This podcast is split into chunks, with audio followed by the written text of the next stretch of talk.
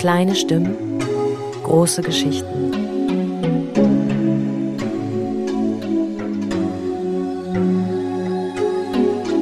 Triggerwarnung.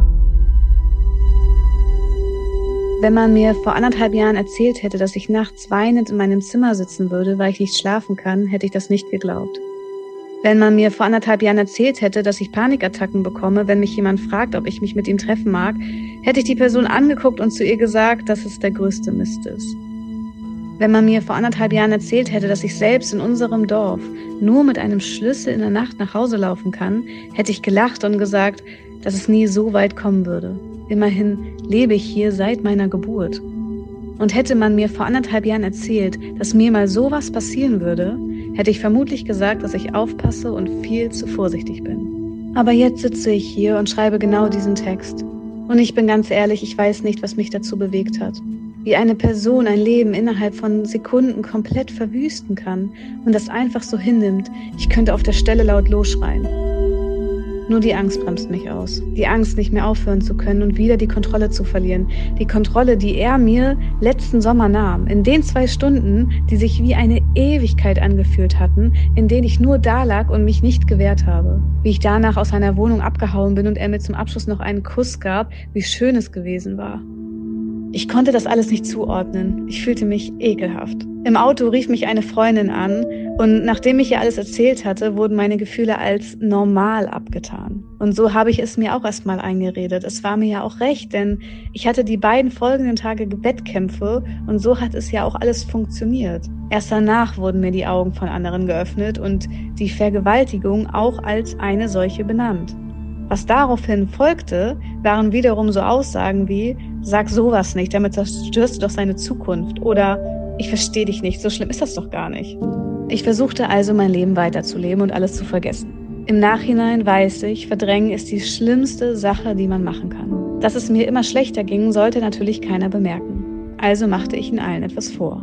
Es ging auch lange gut und ich dachte noch immer, dass es alles mit der Zeit ja besser wird.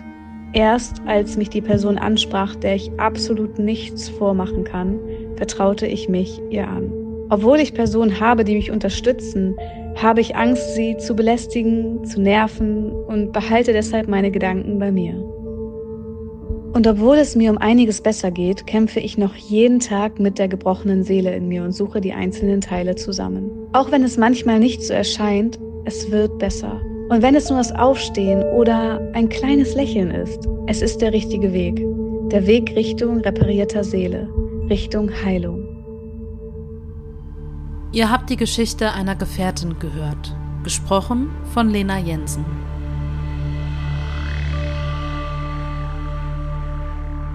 Triggerwarnung.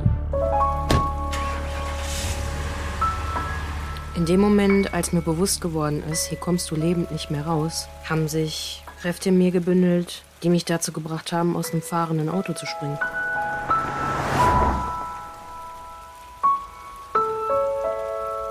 Hey, ja klar. Ähm, komm vorbei. Ich wusste nicht damit umzugehen. Im Nachhinein habe ich alle Beweise vernichtet. Ich war direkt duschen und habe mein Bettlaken in die Waschmaschine gestopft. Das war alles, was ich hatte.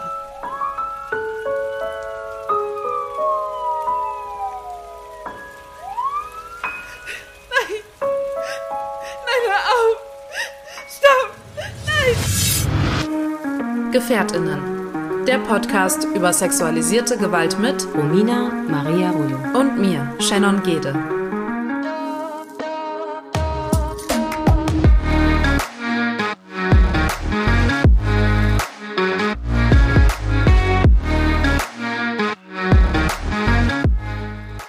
Sind Überlebende sexualisierter Gewalt und möchten in diesem Podcast unsere Erfahrungen mit euch teilen. Wir möchten damit Gefährtinnen einen sicheren Ort geben und nicht pauschalisieren. Für die folgende Episode Gefährtinnen sprechen wir eine allgemeine Triggerwarnung aus. Die Waffel ist im Waffeleisen. Cool. Ich hoffe, wir haben gut eingefettet. Nicht, dass wir am Ende die ganzen Schandtaten da rauskratzen müssen. Ich denke auch, dass das gut eingefettet ist. Die heutige Folge hat ja mit einer KSGG gestartet, einer kleinen Stimme große Geschichten. Und das wurde eingesprochen von der lieben Lena Jensen. Und Ich bin immer wieder beeindruckt davon, wie viel Vertrauen uns die Gefährtinnen schicken, die ihre eigene Geschichte darunter geschrieben haben und jetzt wahrscheinlich gehört haben. Ich kann mir gar nicht vorstellen, was das für ein Gefühl sein muss, sich dann, wenn man eigentlich gar nicht diese Medienpräsenz hat, dann seine intimste Geschichte in einem Podcast zu hören, von der Stimme von einer Person, die sich gegen sexualisierte Gewalt einsetzt und auch so eine riesen Reichweite ja auch mit sich bringt, was Lena ja einfach macht. Also in ihrem Gebiet ist sie ja wirklich sehr, sehr groß. Und ähm, da danke ich auch nochmal sehr, dass sie sich die Zeit genommen hat, uns hier zu supporten. Und ich finde es schön, dass wir wieder mit einer KSGG starten durften. Finde es aber auch schön, dass wir auch heute nochmal ganz andere Bereiche angucken, die wir bei Gefährtinnen so noch gar nicht hatten. Du hattest dein erstes Radiointerview zum Beispiel. Ja, und das war sehr spannend. Magst du uns da mal mitnehmen? Was ist denn da so passiert? Für wen hast du denn gesprochen? Was, um was ging's? Ja, also erstmal war ich ja ganz allein. Ohne dich. Sorry.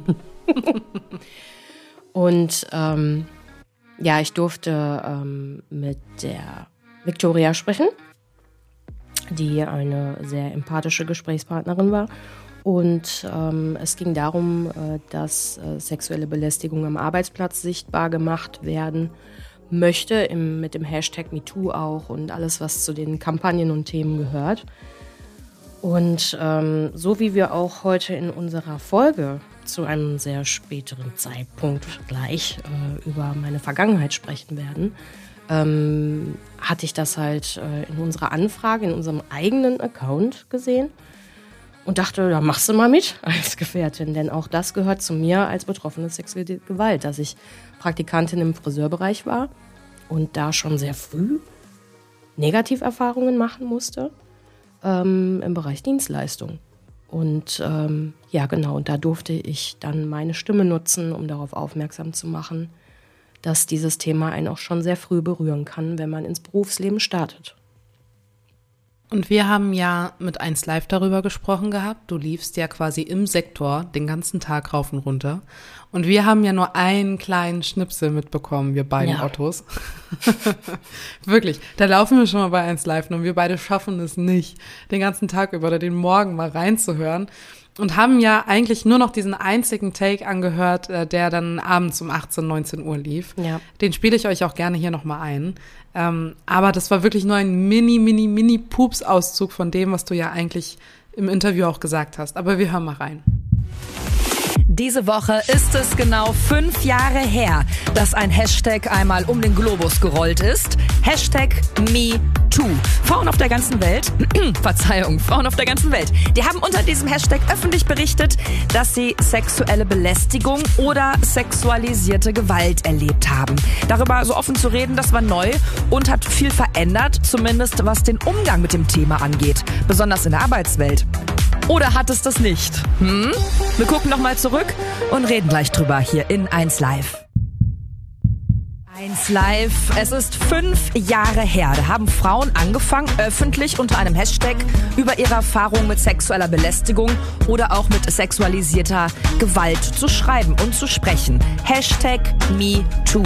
Am Arbeitsplatz ist das Ganze ein sehr großes Problem gewesen oder ist es auch immer noch? 1 Live-Reporterin Vicky Merkulova. Du hast mit Romina gesprochen. Äh, die hat schon mehrfach solche Belästigungen im Job erlebt, oder?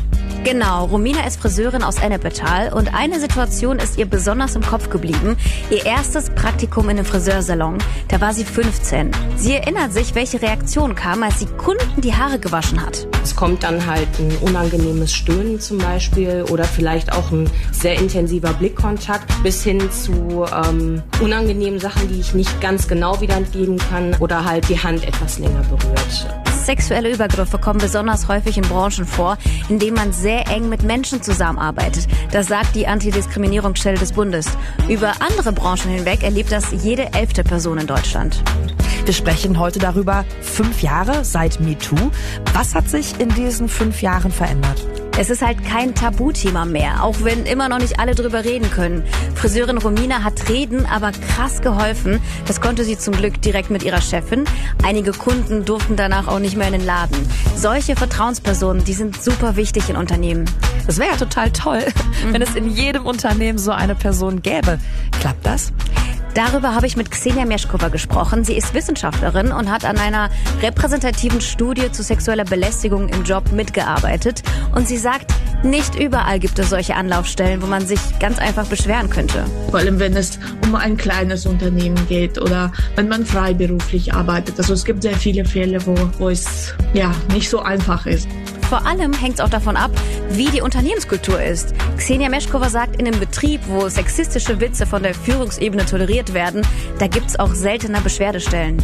1 Live-Reporterin Vicky Merkulova war das. Wenn ihr sexuelle Belästigung am Arbeitsplatz erlebt oder mitbekommen habt, auf der Seite der Antidiskriminierungsstelle, da gibt es einen Leitfaden, was zu tun ist.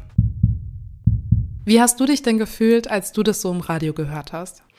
Ähm, es war für mich anders als in unseren Podcast-Folgen, sich selber anzuhören, weil erstens entscheide ich selber, wann ich mich hören möchte. Äh, das ist natürlich dann im Radio nochmal was anderes. Äh, und es war anders. Es war ähm, gut. Ich war auch stolz, weil ich das immer noch als ähm, ja irgendwie höchsten Respekt auch ausspreche, wenn sich jemand dazu bereit erklärt, seine Stimme zu erheben. Und das ist einfach ich ähm, will sagen, so ein unbehandeltes Thema für mich als Betroffene. So unbehandelt. Wir haben jetzt so viel auch miteinander über unsere Geschichten gesprochen, über Themen, die die Welt bewegen. Aber es ist immer wieder so, wenn es deine eigene Geschichte ist oder plötzlich Geschichten sich mehr und mehr entwickeln, weil sie sichtbar für dich selber werden. Es war schon anders. Und äh, das hat auch was mit mir gemacht. Aber es tat gut, das ausgesprochen zu haben. Daraufhin habe ich auch Nachrichten bekommen. Also es haben sich Menschen bei mir gemeldet, die mich gehört haben, sehr ähm, empathisch auch und liebevoll und sensibel oder haben mir einfach nur was ausgesprochen, was sie mir sagen wollten, weil das auch viele gar nicht äh, als sichtbar anerkennen, dass das halt so früh schon bei mir war und dass ich da meine Stimme für erhebe. Das tat aber auch sehr gut. Wie war das denn für dich? Wie war das denn für dich, mich einfach da ganz allein hingehen zu lassen? Ich fand's richtig süß. Also ich fand's also nicht süß im Sinne von, oh, dich hast du putzig gemacht, sondern ähm, die Vor- und die Nachbereitung mit dir zusammen. Also vorher erstmal zu sagen, okay, wie läuft so ein Radiointerview ab? Ich habe dir ja so eine ganz, also wirklich auch ganz sporadisch und ganz, ganz kurz, ich glaube so eine Sprachnachricht oder einen Text geschickt, so von wegen, ey, achte da und da drauf, ansonsten machst du das schon. Ähm, und danach dir zu erklären, dass das nur ein kleiner Take war, den wir da gehört haben. Weil du meintest so, hey, wofür habe ich zehn Minuten geredet? Da waren ja wirklich nur 30 Sekunden, die da ausgestrahlt wurden und noch nicht mal das Statement, was ich eigentlich hören wollte. Und ich habe das voll gefühlt, weil ich wusste, dass du natürlich noch weitaus mehr gesagt hast als das, was wir ja auch gerade in unserer Folge gehört haben. Und beim Radio ist das aber nun mal so, dass das wirklich runtergeschnitten wird und dass dann halt verschiedene Takes den Tag überlaufen, die wir alle verpasst haben. Aber ja. ähm, ich freue mich drauf, wenn wir zu zweit mal ein Radiointerview geben dürfen und ähm, das dann vielleicht irgendwann mal, keine Ahnung, ähm, wir auch vollständig mal mitbekommen oder hören. hey, schon gewusst? Werbung. Die Zeit des Schweigens, Wegschauens und Ertragens ist vorbei. Wir brauchen dringend eine große gesellschaftliche Veränderung, die wir zusammen erreichen wollen. Nur Ja heißt Ja. Jede Stimme wiegt schwer, gibt uns allen Kraft und verschafft uns Gehör. MeToo Germany verschafft mit der Kampagne Only Yes Means Yes Aufmerksamkeit und will Gesetzesänderungen für das bisherige Sexualstrafrecht und dem Umgang damit fordern. Bitte unterstütze MeToo Germany auf Instagram und schließe dich der Kampagne an. Nein heißt nicht Ja. Schweigen heißt nicht Ja. Ohnmacht ist kein Ja. Nur Ja heißt ja. Und jetzt zurück zur Folge. Ist ja auch bald ähm, der Monat, an dem wir äh, gedenken in Bezug auf Gewalt gegen Frauen, Orange the World. Und wir haben uns für die heutige Folge ein, ähm, ja, wir haben sehr oft schon darüber gesprochen, dass wir darüber reden werden. Denn ähm, wir sind ja nicht nur Gefährtinnen und nicht nur Betroffene sexualisierter Gewalt, sondern auch Menschen, die, wenn sie anfangen, über gewisse Dinge zu sprechen oder mit Gästinnen sprechen dürfen, die uns ihre Geschichten erzählen, ähm, am Ende auch mal ähm, retraumatisiert. Und das, was in dem letzten Jahr, wir haben ja so Resümee auch über uns geschrieben, mit uns geschehen ist, ich kann da jetzt erstmal nur für mich sprechen, war, dass bei mir viele Sachen aufgeploppt sind und ich denke, dass es vielleicht auch so, wenn man eine Therapie macht, äh, dass sobald man anfängt mit einem Therapeuten gewisse Dinge zu bearbeiten, man ja auch so in seine Vergangenheit reist. Und ähm, ja, ich habe mir fest vorgenommen, mich auch für dieses Thema stark zu machen, aber es ist etwas, worüber ich noch nie mit jemandem so gesprochen habe, wie ich mit dir heute darüber sprechen werde. Und wir haben uns da auch ehrlicherweise mental darauf vorbereitet. Ne? Also ich glaube, wir haben bestimmt vier, fünf Ansätze gehabt, wo wir gesagt haben, so, heute machen wir das aber. Die Büchse der Pandora, die öffnen wir. So haben wir das ja genannt. Beziehungsweise, war ich das oder du? Du hast es von Anfang an die Büchse der Pandora genannt. Ähm, ja. Ich äh, habe mir das einfach nur mit angenommen. Wie geht's dir denn jetzt gerade? Ich bin nervös. Also ich bin, nee, wirklich. Also Romina, ich weiß, ich habe auch ähm, an der Vorbereitung vor dieser Folge, ich bin jetzt hier mal abgeschweift. Ich glaube, ich habe dir alles aus meinem Leben erzählt, was ich so erzählen konnte, was jetzt so aktueller war. Aber bloß nicht fragen, ob sie heute die Büchse öffnen will. Das ja. hast du ja zum Glück jetzt einfach übernommen. Ähm, weil, ja, nee, es macht mich schon nervös und weil ich eben auch weiß, ich kenne nur ein paar Bruchstücke, ganz wenig. Für mich ist das überhaupt noch überhaupt gar kein Bild. Und das, was ich aber schon weiß, ist für mich schon sehr belastend. Ich weiß aber auch, dass wir beide da Hand in Hand gehen und wir aufeinander achten, wenn wir jetzt auch darüber sprechen. Sowohl ich auf dich als du auf mich. Und das auch nicht nur eine Folge wird. Das ist mir ja bewusst. Ja, das ist ähm, ein Riesenthema.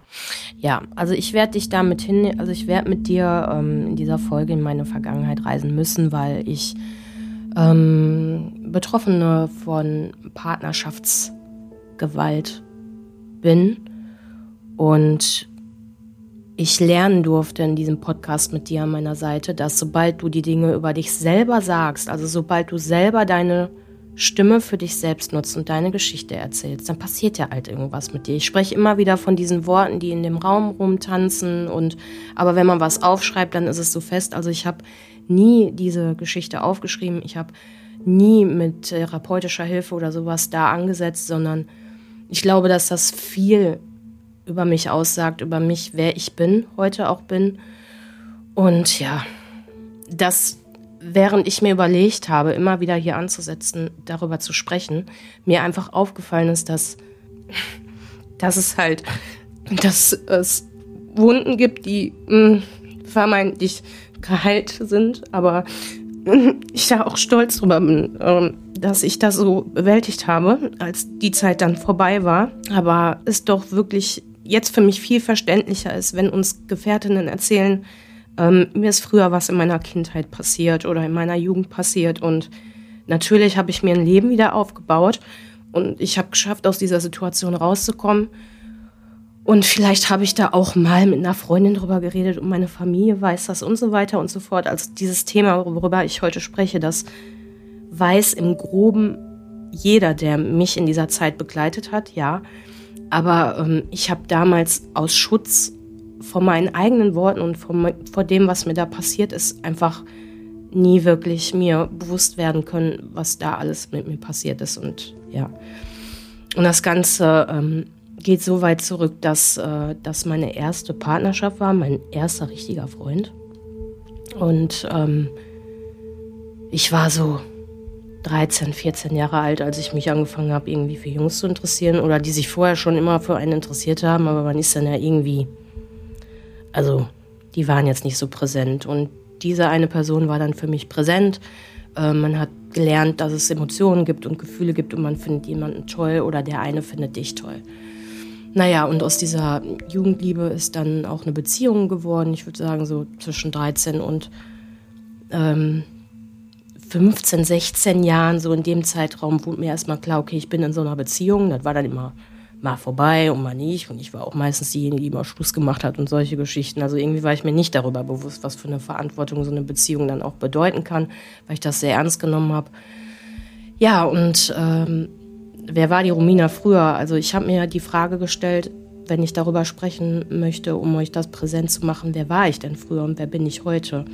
Und ich war früher schon ein unfassbar lebensfroher, kreativer Mensch und ähm, sehr unfassbar selbstbewusst, unfassbar willensstark und immer dieses Ich bin mutig, mir kann keiner was und durch die Lebensumstände damals auch, also familiär war bei mir viel los. Meine Eltern haben sich getrennt, als ich 14, 15 war. Also es war viel in meinem Leben los und da ist halt auch diese Partnerschaft entstanden. Aus psychologischen Hintergründen könnte ich natürlich sagen, okay, dies, das, jenes, aber ich versuche einfach die Geschichte heute so ein bisschen runterzubrechen, dass einfach klar wird, ich bin als junger Mensch in eine Beziehung gekommen, meine angebliche erste große Liebe und äh, ja, dass daraus eine, eine toxische Beziehung geworden ist, ich mich plötzlich ja, wie soll man das sagen, also mir heute erst bewusst wird, dass ich da wirklich Missbrauch ausgesetzt war und Gewalt in psychischer und körperlicher Form, also so sehr, dass ich mit, ich glaube mit 19 habe ich mich das erste Mal getrennt und geschafft, für eine gewisse Zeit ohne diese Person zu sein, mit Hilfe meiner Freundinnen. Bin dann wieder zurück in Muster verfallen, die keine Ahnung, irgendwie dieses Ich will dich zurück, ich will dich zurück. Also er hat halt versucht damals mich dann auch zurückzubekommen, aber da gab es auch schon die Gewalt und ich bin dann, warum auch immer, wieder zu ihm zurückgegangen. Und final, ähm, ja, gibt es für mich einen Tag im Dezember, äh, da bin ich dann mit der Hilfe ähm, seiner Familie geflohen, wirklich geflohen. Ich habe ein Auto gehabt, ich habe ein Haustier gehabt, ich habe alles gepackt, was ich packen konnte, obwohl ich einfach nur gefühlt 20 Minuten ähm, mein Zuhause hatte und habe halt auch da schon bei ihm gewohnt. Ähm, ja, und bin dann an diesem besagten Tag aus dieser Partnerschaft heraus. Und nachdem ich das geschafft habe und geflohen bin, hatte ich nie wieder was mit dieser Person zu tun. Es hat keine Anzeige stattgefunden, nichts. Ich habe da so meine Wege gefunden, irgendwie für mich, weil ich nicht wusste, was ich machen sollte. Naja, und ähm, ja, das war jetzt die schnelle Version. Du hast mir mal in einem Vorgespräch gesagt, dass ähm, das, was dir da passiert ist, wenn ich das jetzt richtig im Kopf habe, ähm, eigentlich schon so ein bisschen die Runde gemacht hat, weil er keine unwichtige Person war, wo du gelebt hattest.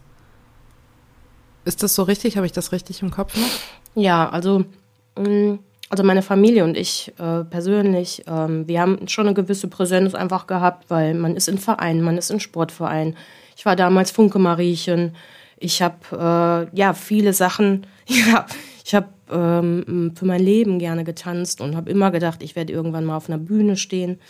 So wie meine Schwester auch, die auch immer gesagt hat und auch durch ihre eigenen Lebensumstände dann doch nicht auf einer Bühne final stand, ähm, mir vorgenommen, das lasse ich mir nicht nehmen. Und ja, diese Person hatte auch dadurch, dass ähm, sie wirtschaftlich eine gewisse Präsenz in der Stadt hatten, einfach seine Präsenz. Also die, die Familie selber und auch er selber. Ja. Inwiefern hat dich das beeinflusst? Die Präsenz. Mhm. Ähm, ich würde heute sagen, also heu, damals hat mich das beeinflusst, dass ich wusste, wenn ich was sage in Bezug aufs Schweigen brechen, das fand ich so wichtig mit in die Folge reinzunehmen. Ähm, ich kann im Nachgang viele Situationen verstehen, dass sich Menschen nicht trauen, ihr Schweigen zu brechen, weil sie Angst haben, mit gewissen Konsequenzen rechnen zu müssen. Die Konsequenz, vielleicht die Stadt verlassen zu müssen, ein neues Leben anfangen zu müssen. Ähm, die Konsequenz, dass vielleicht wieder Gewalt droht in Form von persönlich, also dass du selber was abbekommst als Strafe oder sowas in der Art. Hört sich jetzt extrem an, aber es ist so, dass du irgendwie Angst hast, abends vom Sport nach Hause zu gehen, weil irgendjemand kann dich abfangen. Ähm, dass das tatsächlich passiert, das, so weit war ich nicht. Aber solche Gedanken haben mich begleitet. Und meine Familie war mit seiner Familie befreundet. Ähm, meine Familie hatte einen gewissen emotionalen Bezug auch zu dieser Familie. Wir waren so weit, so eng, dass man davon ausgegangen ist, schon im sehr jungen Alter, ach, die werden irgendwann mal heiraten und haben dann zusammen Friseursalon und weiß ich nicht was. Also darauf komme ich auch gleich nochmal, warum ich denn dann irgendwie auch Friseurin geworden bin. Ähm ja, und die Präsenz und alles, das hat einen schon stark darin beeinflusst, dass ich mir sehr oft, mich auch sehr oft gefragt habe, wann rede ich da überhaupt drüber und wie und mit wem und das kommt ja dann doch da am Ende an oder hältst lieber deinen Mund und willst einfach nur deinen Frieden haben, weil mein einziges Ziel war zum Ende dieser Beziehung, ich will einfach nur meinen Frieden. Ich hatte ja keinen Frieden mehr. Das war so das Schlimme. Und dadurch, dass ich oft mit dir hier über die Situation in Dortmund spreche, der Fall Dortmund, so nenne ich ja meine Geschichte in Bezug auf sexualisierte Gewalt, ähm, für mich ist Partnerschaftsgewalt ein, ein ganz, ganz großer Unterschied zu dem, was mir in Dortmund passiert ist. Weil die Person, die mir das angetan hat, äh, die habe ich geliebt. Ja. Warum hattest du denn das Gefühl von Abhängigkeit? Boah. Also ich habe lange ähm, versucht, nachdem ich dann final geflohen bin, meine Familie ruhig zu halten. Und ähm, ich habe gespürt, als ich dann gegangen bin in Bezug auf Abhängigkeit, dass da so viel in einem drin war, was immer da bleiben wollte, aber auch nur aus dem Faktor Angst. Also ich glaube, wenn man so lange über Jahre hinweg Angst mit als Hauptemotion in seinem Alltag hat, auch unterbewusst, weil mein Leben war ja nicht nur schwarz und grau und schlecht, im Gegenteil. Ich würde sagen, ich habe im goldenen Käfig gelebt. Ähm, aber ähm, ich glaube, diese Abhängigkeit, die war halt dieses typische toxische Muster. Streit, Konsequenz aus dem Streit, ähm, sich beruhigen wollen, vielleicht parallel manipulativ doch irgendwie äh, versuchen, einen Ausweg zu finden als Betroffene dann in dem Moment. Immer wieder, immer wieder, aber dann sich wieder einlullen lassen so wie ich es auch ganz oft gelesen habe, wenn man dann danach sich sowas durchliest, wenn man wissen will, was mit einem passiert ist. Also ja, es ist immer wieder wie ein Kreis gewesen. Immer dieses, man hat sich gestritten, es war eine gute Zeit, es sind Konsequenzen da gewesen für den Streit oder Ausraster oder was auch immer. Und dann wieder dieses, es ist, also nach außen hin, glaube ich, waren wir ein absolutes Traumpaar. Mhm. Wodurch hat er denn die Macht ähm, vielleicht auch demonstriert, die er über dich hatte, offensichtlich. Weil er wusste, dass ich schweige. Ich glaube, ich habe ja kein Gespräch mehr geführt. Ähm, ich glaube, ähm, dass die ähm, ich meine, man kann vieles begründen, warum Menschen so werden, wie sie sind, aber ich möchte das auf gar keinen Fall entschuldigen. Ne? Auch hier nicht entschuldigen. Der hatte irgendwie selber ähm, Gewalterfahrungen als Kind sehr extrem. So, ne? so, ich möchte ja nicht für ihn sprechen, aber ich glaube ja, dass das irgendwo herkommt und dass ich schon damals als Person versucht habe, so, ich war immer sehr empathisch. Ich habe das irgendwie immer versucht zu analysieren, warum er so ist und habe wirklich gedacht, er ändert sich ich war wirklich äh, tatsächlich der Meinung, dass wird irgendwann wird das vorbei sein. Menschen können sich selbst heilen. Und ich hatte auch ganz oft und immer wieder diese, diesen Zuspruch, dass sich äh, die Person ändern wollte. Und habe das dann geglaubt. Ne? Du hattest gesagt gehabt, dass du ja wieder zurück zu ihm gegangen bist. Ähm, was, also jetzt vielleicht auch eine sehr naive Frage von mir, ich weiß es nicht, aber was hattest du denn ähm, durch ihn? Was hat er dir denn gegeben, was dich dazu verleitet hat, wieder zurückzugehen? Was war so dieses Positive, woran du festgehalten hast, wenn es das überhaupt gab?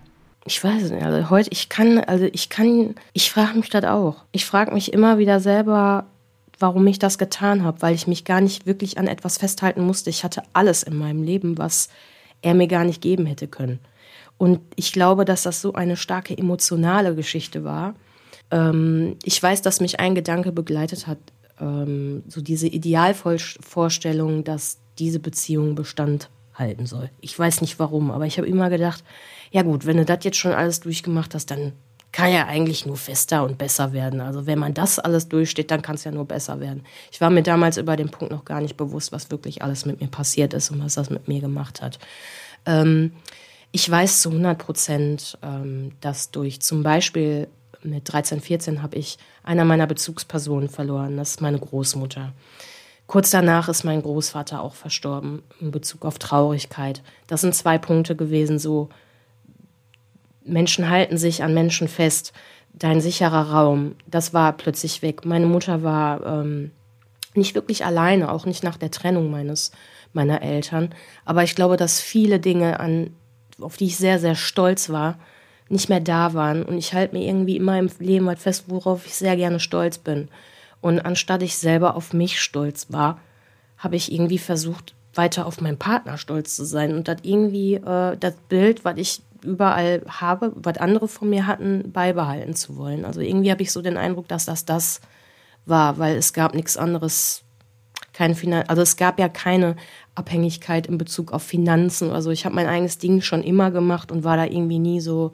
Das Einzige, was ich sagen kann, ist, ist der größte Faktor vielleicht auch nochmal genau, dass ähm, ich eine Kultur lieben gelernt habe. Mein Freund war türkischer Abstammung und für mich war es so, ja, meine Schwester hatte früher auch ihren Freund, da ist meine Nichte durch entstanden, ist auch eine türkische Familie gewesen. Man hat so viele, also ich liebe Kulturen kennenzulernen und so die Welt kennenzulernen und umarme alle.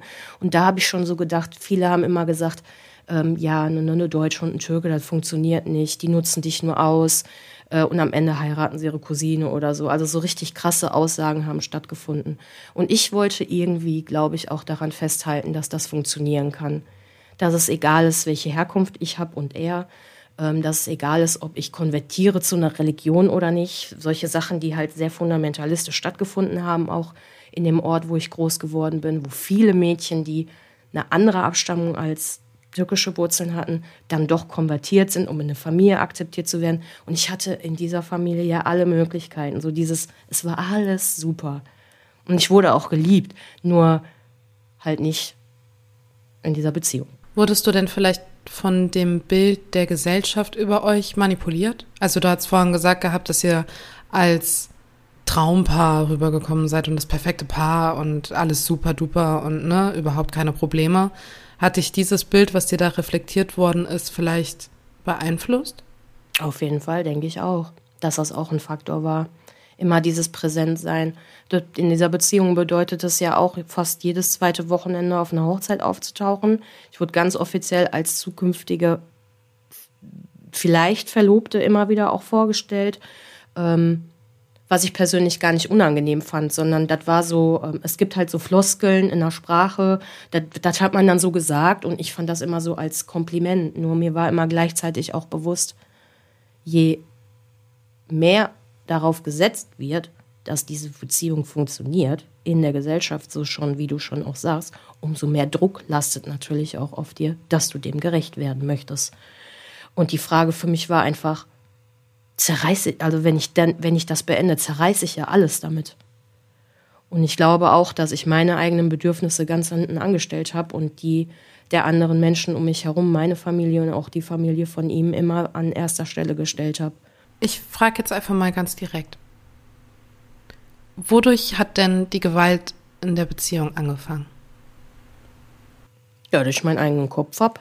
Und ähm, dass ich da irgendwie ähm, von, also das erste Mal war ähm, die, wie, ja, so eine, also verbale Gewalt, die ich für mich noch gar nicht so, also dieses, diese Art verbale Gewalt ist mir heute erst präsent, wie intensiv sie damals schon war. Also impulsiv werden, unter Druck setzen, ähm, entweder oder Ultimatum stellen, solche Sachen, halt so psychische Gewalt, seelische Gewalt, die, ähm, sag ich mal, erste Backpfeife, die man kriegt, wenn man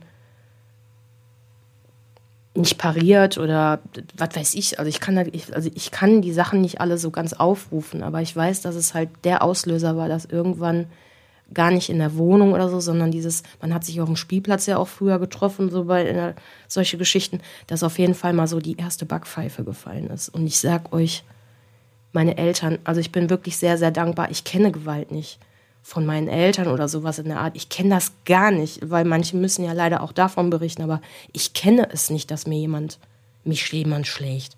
Wenn ich mich mit meinem kleinen Bruder früher gezankt habe, ja gut, dann ist ja vielleicht, also, aber ich kenne es nicht, selbst da nicht. Ähm, ja, und das so die erste Backpfeife, das war so der Auslöser, wo ich mir bewusst war, ey, das war jetzt nicht nur ein Ausrutscher, sondern das ist gerade wirklich passiert. So. Was ist das für ein Gefühl, dann Gewalt zu erfahren? Ähm, also ich war damals, ähm, weiß ich auf jeden Fall noch in diesem Mut, du kannst mir gar nichts. Das war jetzt zwar eine Backpfeife, aber ganz ehrlich, wenn du meinst, du kannst mich mit einer Backpfeife beeinflussen, da hast du dich aber irgendwie getäuscht. Und ich weiß auch, dass es Abstand gab, dass es nach diesen Vorfällen keinen direkten Kontakt gab. Früher war die Zeit, da hattest du ein Nokia-Handy, da hattest du kein Internet und da hattest du auch keine Möglichkeit, über WhatsApp deiner Freundin zu schreiben. Früher war es so, da hast du dich zurückgezogen oder mit deinen Freundinnen getroffen. Für mich war ein Ausweg zum Beispiel einfach mein freies Wochenende, weil man ist ja zur Schule gegangen, dann bei meinen Freundinnen zu verbringen. Ohne dass ich zu Hause sein muss und meine Mutter merken könnte, ich bin traurig. Und ähm, ich würde sagen, ich habe das irgendwie versucht, dann äh, so zu verpacken, dass keiner mitkriegt, dass mir irgendwas passiert ist, was mir nicht gut getan hat. Und selbst meinen Freundinnen habe ich es aber dann auch nicht gesagt, dass es passiert ist mich abgelenkt. Wie hat er denn ähm, die Gewaltausübung dir gegenüber gerechtfertigt? ähm, am Anfang war es so, sonst wäre ich wahrscheinlich gar nicht länger mit ihm zusammengeblieben, dass er ähm, das entschuldigt hat, dass er geschockt war, aber nicht direkt in dem Moment. Und das hat mir auch Angst gemacht. Also es ist so berecht, bere, wie sagt man, berechtigt in seinen Augen gewesen.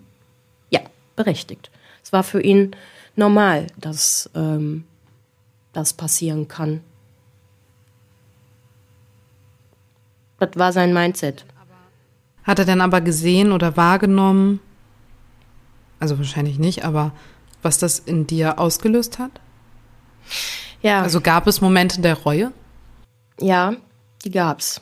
Ich würde sagen, aber das kam ein bisschen später erst. Also natürlich, also diese, es war eher Trauer, dieses Traurigsein, wie konnte das passieren? Also so, so dieses, also ich habe ihm halt den, den Kontakt entzogen, wenn das, als das passiert ist, das weiß ich. Und äh, daraufhin kamen ja dann diese ganzen Nachrichten, so SMS-Nachrichten früher die wurden mir dann schriftlich mitgeteilt oder es wurde was im Briefkasten geworfen oder ähm, er hat sich versucht, auf sehr viele verschiedene Arten und Weisen äh, zu entschuldigen und Reue zu zeigen. Und ich habe es am Anfang auch geglaubt, dass er das anscheinend geglaubt, dass er das ernst meint. Und bin dann immer irgendwie in diese Situation zurück. Ich könnte ab, ich kann nicht sagen, warum, warum ich dann zurückgegangen bin. Hey, schon gewusst? Werbung. Mindestens jede siebte Frau in Deutschland ist von sexualisierter Gewalt betroffen. Betroffene werden stigmatisiert, sie werden für Übergriffe mitverantwortlich gemacht und überhört. Das wollen wir ändern. Auf unserem Instagram-Kanal Jede Siebte sammeln wir Geschichten von Betroffenen. Wir stellen deutschlandweit Beratungsstellen vor und machen unser Netzwerk gegen sexualisierte Gewalt sichtbar. Mit deiner Hilfe bauen wir es weiter aus. Sei dabei, hol die Support, schenke Ermutigung und teile Informationen. Werde Teil von Jede Siebte und folge uns auf Instagram. Und jetzt zurück zur Folge. Hast du dich denn mal körperlich oder verbal auch gewehrt? Ja.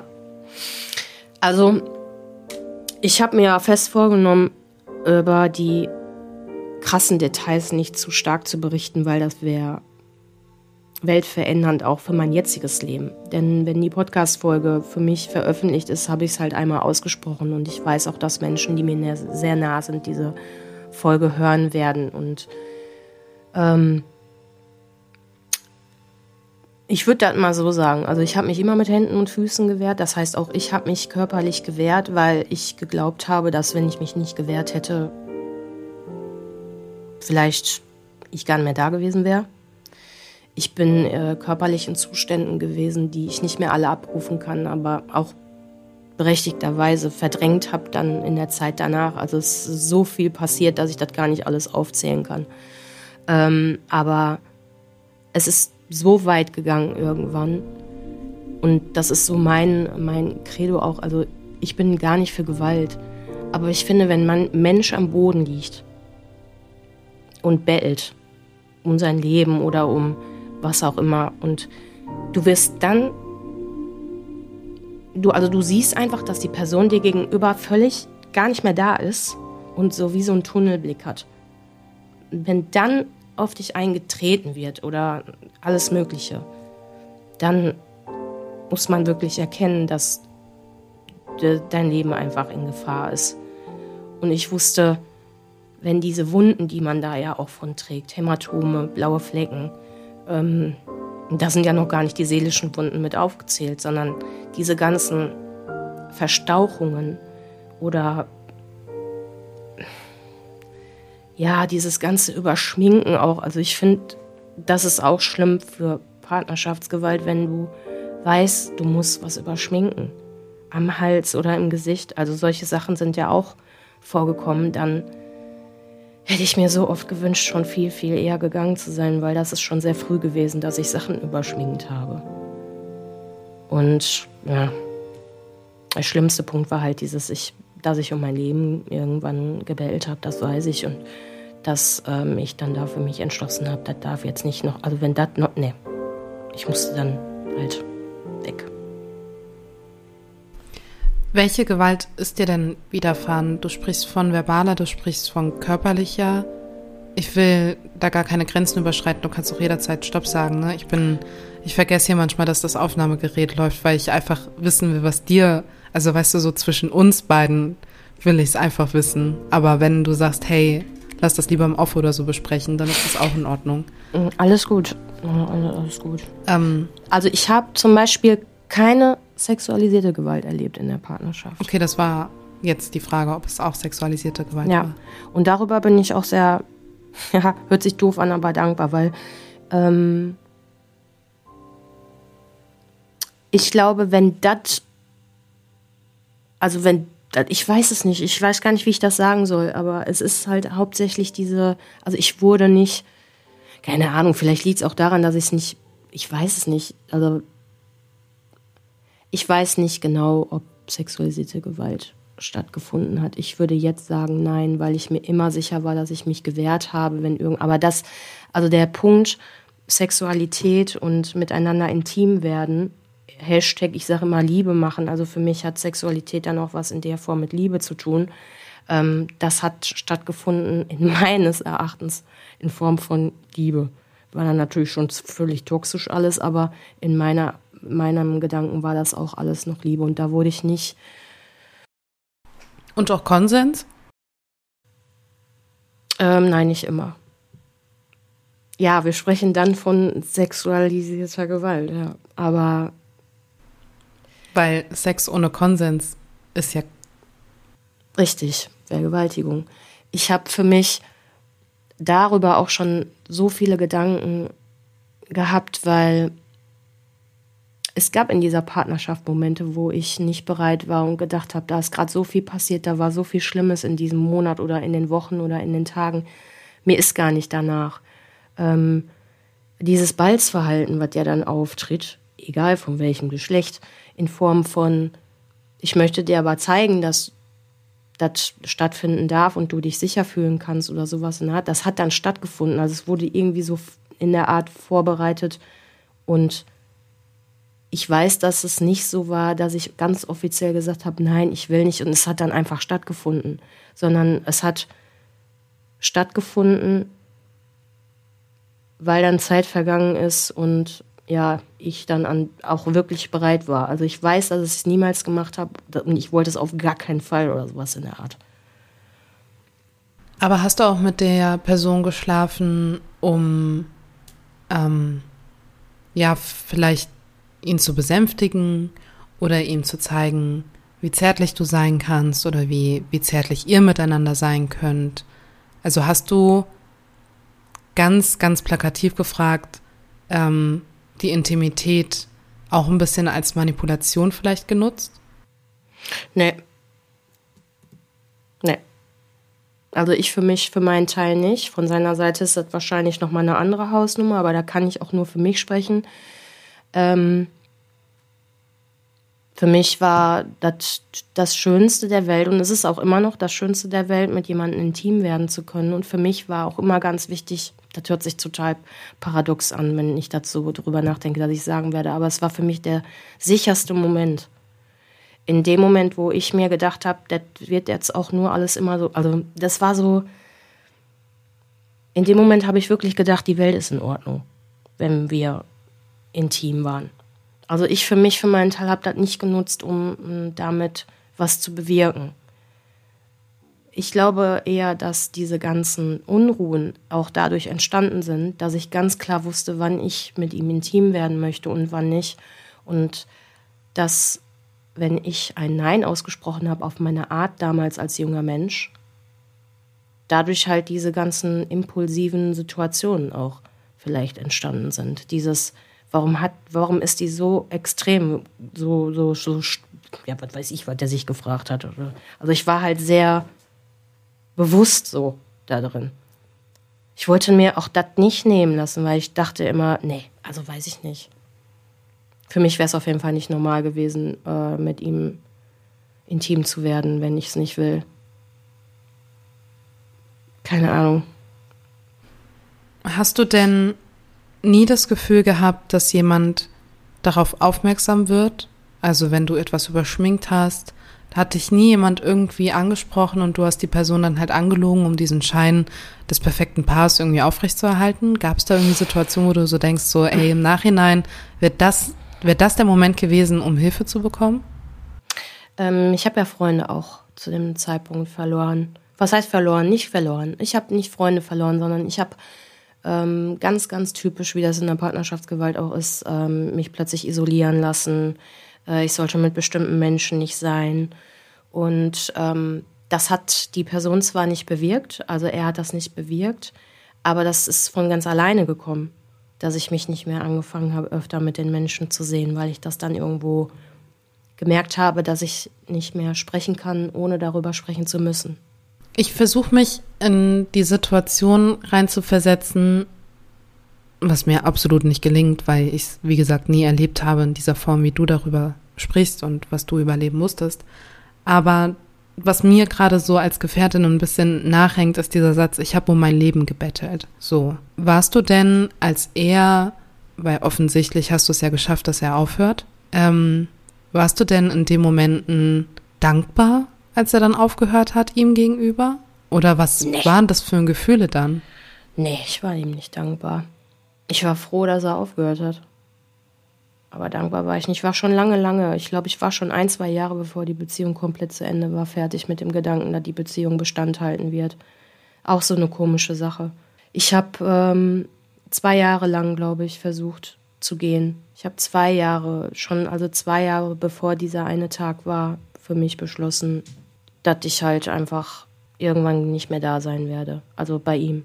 Ich war niemals dankbar in Form von, dass er aufgehört hat, sondern eigentlich eher traurig, dass ich noch nicht immer weg, also noch gar nicht weg war. Ich habe mich jedes Mal gefragt, du hast so viel um dich herum, was so viel Wert hat und warum machst du das hier eigentlich alles noch?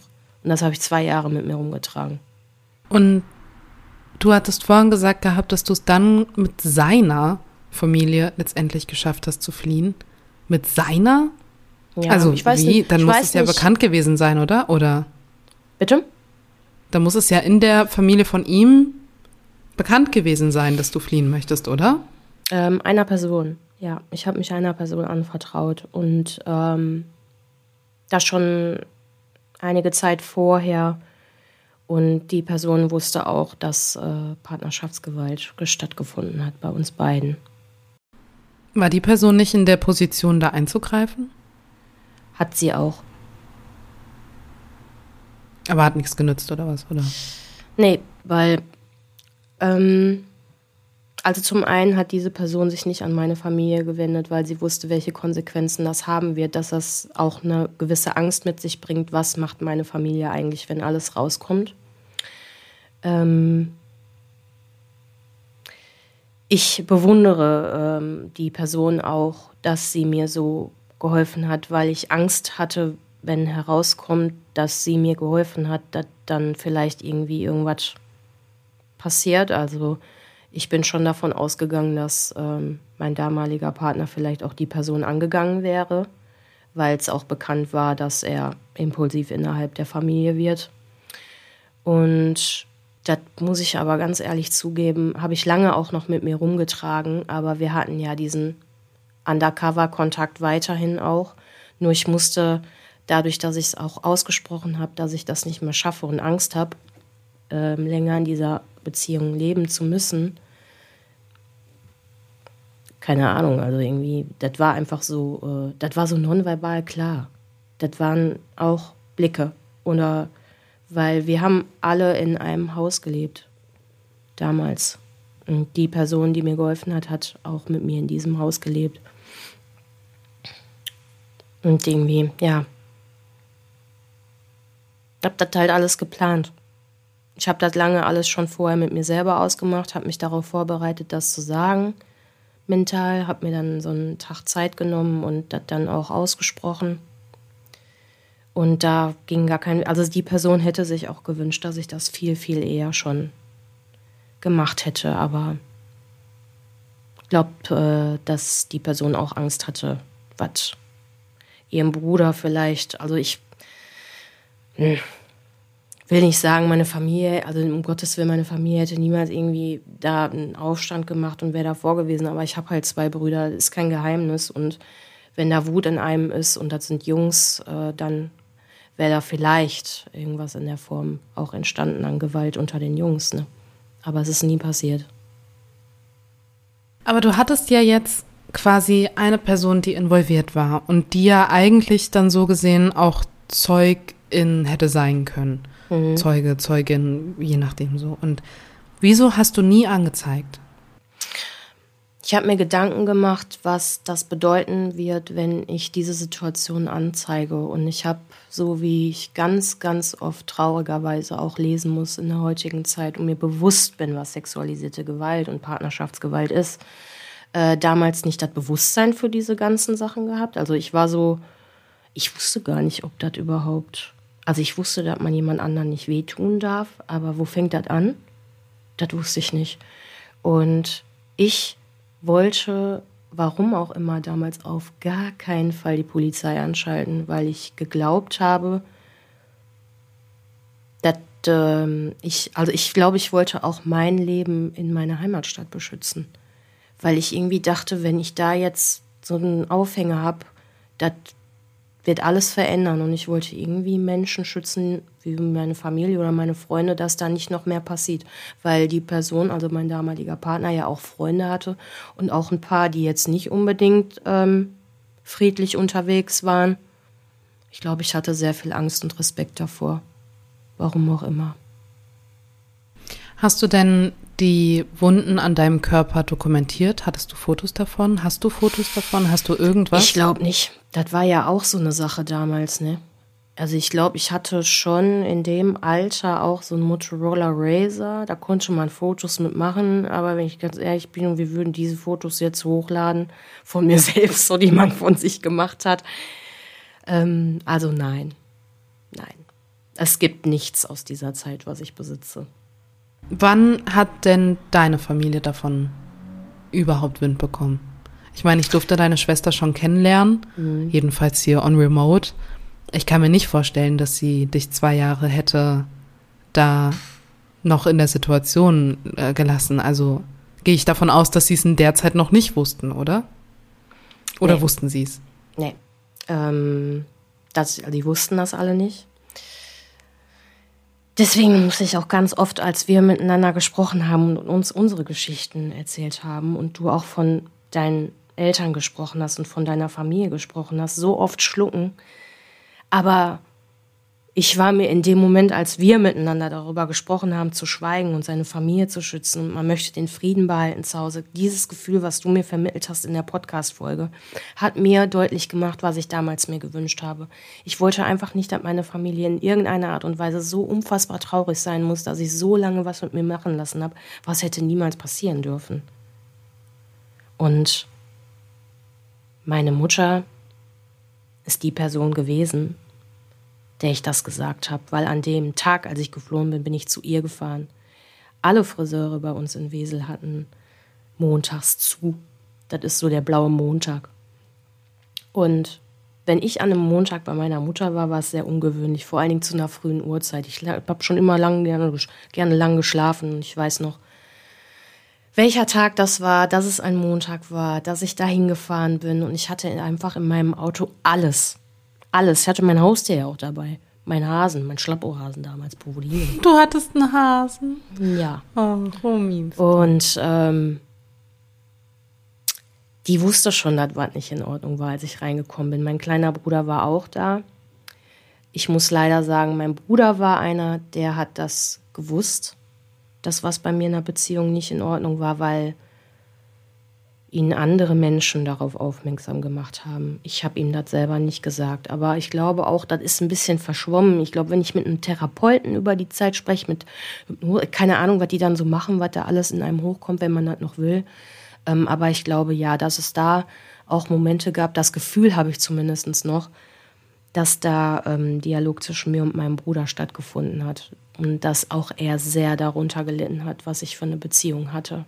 Und dass es für ihn sehr schwer war, eine Person zu haben, zu dem, also mein Partner damals, zu dem er sehr aufgesehen hat. Also es war ja nach außen hin dieses großer Bruder und Beschützen und also ich wird niemals was passieren, bla bla so, ne? Ähm, und gleichzeitig war es die Person, die mir am meisten wehgetan hat. Das war schwer für ihn. Und ja, also meine Mutter und mein Bruder waren die Personen, die das dann wussten. Meine Schwester noch nicht. Wann kam das? Boah. Ja, irgendwann musste ich ja sagen, warum ich nicht mehr da sein wollte und warum ich mich getrennt habe und warum ich plötzlich mit Sack und Pack zu Hause war. Ähm, ich kann gar nicht genau sagen, welche Phase meine Schwester in dieser Zeit hatte. Aber meine Schwester hat auf jeden Fall auf ihre Art und Weise, auf eine sehr lebensfrohe Art und Weise mich versucht zu trösten. Und auch schon damals immer gewartet, bis ich mit ihr darüber reden will. Aber ich habe nie darüber geredet. Also alle wussten, das muss so schlimm gewesen sein, dass ich gegangen bin.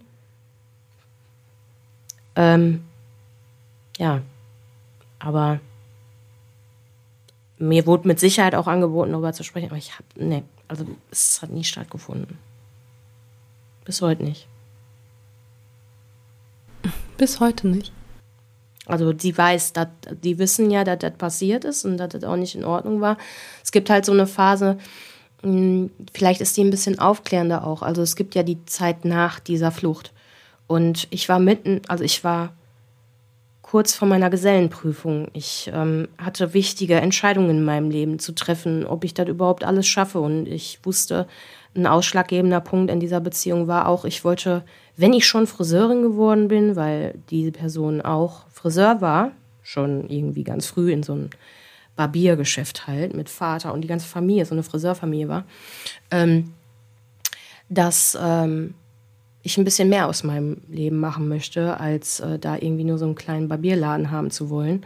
Und wollte es mir dann irgendwie auch beweisen und bin dann zur Meisterschule. Und ich wusste einfach, da kommt jetzt echt ganz, ganz, ganz viel, dass ich irgendwie funktionieren muss. Deswegen mache ich lieber nicht so einen Stress und mache jetzt erstmal ein bisschen Urlaub. Meine Chefin zum Beispiel damals, ich habe ja schon auch im Bereich sexuelle Belästigung gesagt, dass mein Arbeitsplatz einer der sichersten Orte in meinem Leben war dass ich da ein Team hatte, was hinter mir gestanden hat, dass ich da eine Ausbilderin, also eine Bezugsperson hatte, die auch schon gemerkt hat, weil die viel mehr mit mir zu tun hatten, da ist was in der Beziehung nicht in Ordnung. Die hatte zum Beispiel auch den gleichen, die gleiche Herkunft, dadurch waren die Familien irgendwie so ein bisschen verwurstelt. Ähm, die hat auch einen großen Teil dazu beigetragen, dass ich diese Schritte gegangen bin, weil sie mir immer wieder latent wohl zuschieben wollte, geh doch mal feiern mit deinen Freundinnen. Weil habe ich auch nie gemacht. Bin das erste Mal richtig feiern gewesen mit 21, 20. Ich durfte ja nicht. Wusste ja, was, ich, was passiert. Und ich habe mir auch irgendwann eine Zeit lang eingeredet, ich brauche es nicht. Ich mache ja ganz tolle andere Sachen mit meinem Freund. Hm, genau. Kann man sich gar nicht vorstellen, ne, wenn man heutzutage mit mir darüber spricht. Ja. Ich habe noch so, so viele Fragen im Kopf. Ja, ich habe auch gerade schon auf unsere Zeit gelegt. Ja, alles gut.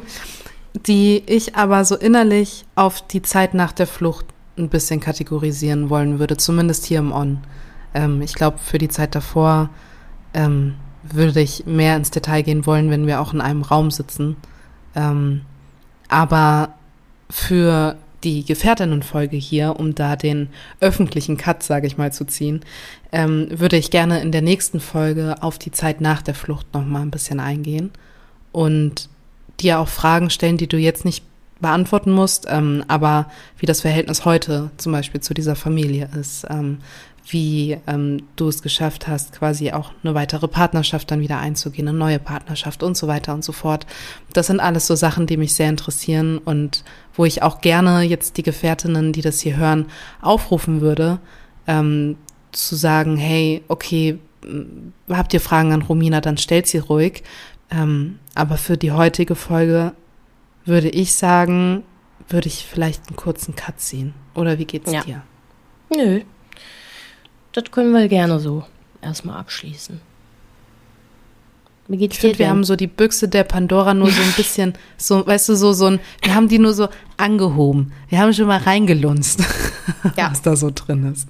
Also wenn man so eine Dose kennt mit äh, Lebensmitteln drin und die macht ja. man nur so ein ganz bisschen auf, Mhm. Und man kann gerade. Man kann erahnen, dass da drin Ke Kekse ja. drin sind, aber man weiß noch nicht ganz genau, welche Sorte. So, ja. so fühlt es sich an. Ja, also was ich ähm, dir abschließend sagen möchte, Shen, das ist mir auch wichtig. Ich habe mir viel, viel Zeit gelassen, über dieses Thema zu sprechen. Und ich weiß, dass es da draußen von Gefährtinnen wimmelt, die aktuell in so einer Situation stecken könnten. Ähm, ich möchte für diese Folge und das ist mir wirklich sehr wichtig gewesen, sagen, ich hätte damals ähm, mir wirklich gewünscht, dass wir so ein Netzwerk und so eine Art Digitalisierung haben wie heutzutage. Und ich glaube auch, dass wenn ich damals das gehabt hätte, was wir uns jetzt schon gestaltet haben, äh, dankbar gewesen wäre, aber es nicht sicher ist, wann du diesen Schritt für dich entscheidest zu gehen. Und einfach nur sagen zu wollen, dass es einfach nie, hoffentlich, nicht zu spät ist zu gehen und ihr euch für diese Gespräche, die ihr führen möchtet über dieses Thema, also ich habe jetzt Shannon gerade hier an meiner Seite, aber ich hatte sehr viel Respekt davor und hatte auch ein bisschen Angst, dass das zu viel für mich sein kann, weil ich nicht wusste, wie ich damit umgehe. Deswegen, es gibt Anlaufstellen da draußen, da könnte man zum Beispiel auch versuchen, seine Emotionen und seine Geschichte einzuordnen, bevor man mit einer Vertrauensperson zum Beispiel auch spricht, die völlig überfordert ist oder dann auch sprachlich nachher irgendwas an Fehlern macht, obwohl sie es gar nicht bewusst macht und es passiert dann was mit ihr. Also ich glaube, egal welcher Bereich von Gewalt, sucht euch liebevolle Menschen, die ihren fachlichen Job machen dafür. Das ist, glaube ich, auch sehr, sehr wichtig. Wie findest du das?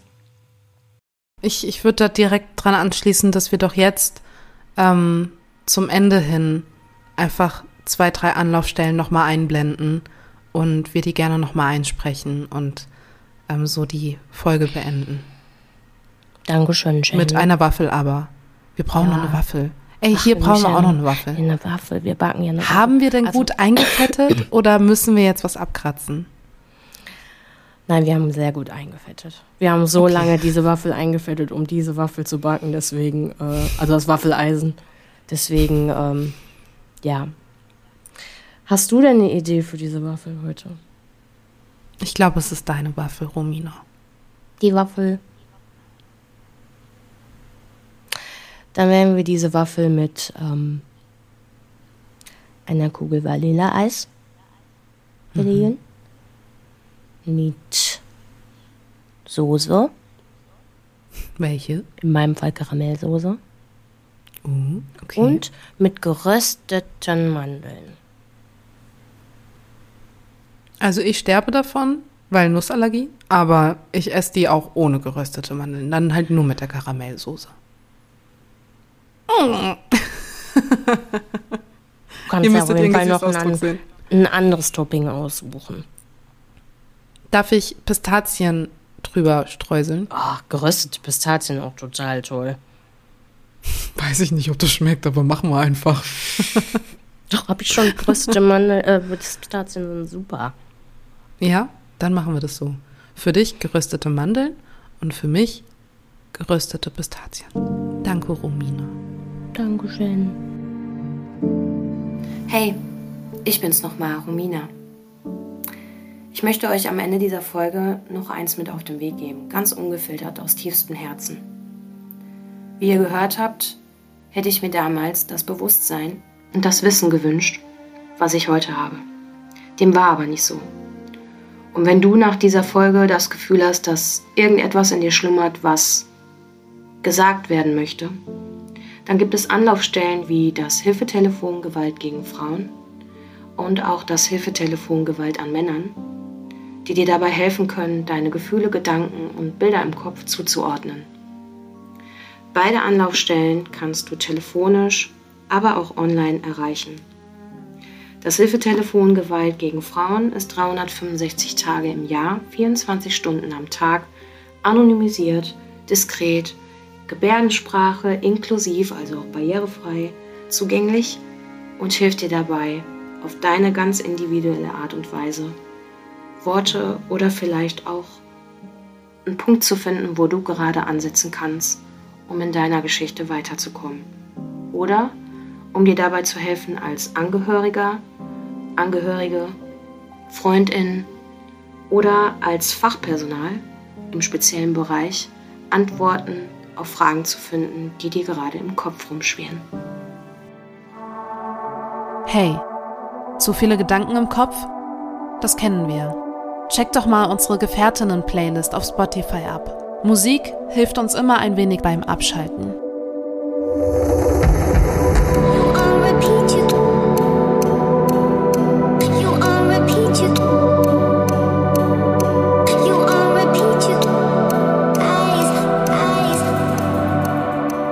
Wenn du betroffen bist von Gewalt jeglicher Art, dann wende dich an eine dir vertraute Person. Auf unserem Instagram-Feed Gefährtinnen findest du mehrere Anlaufstellen, die dir helfen können.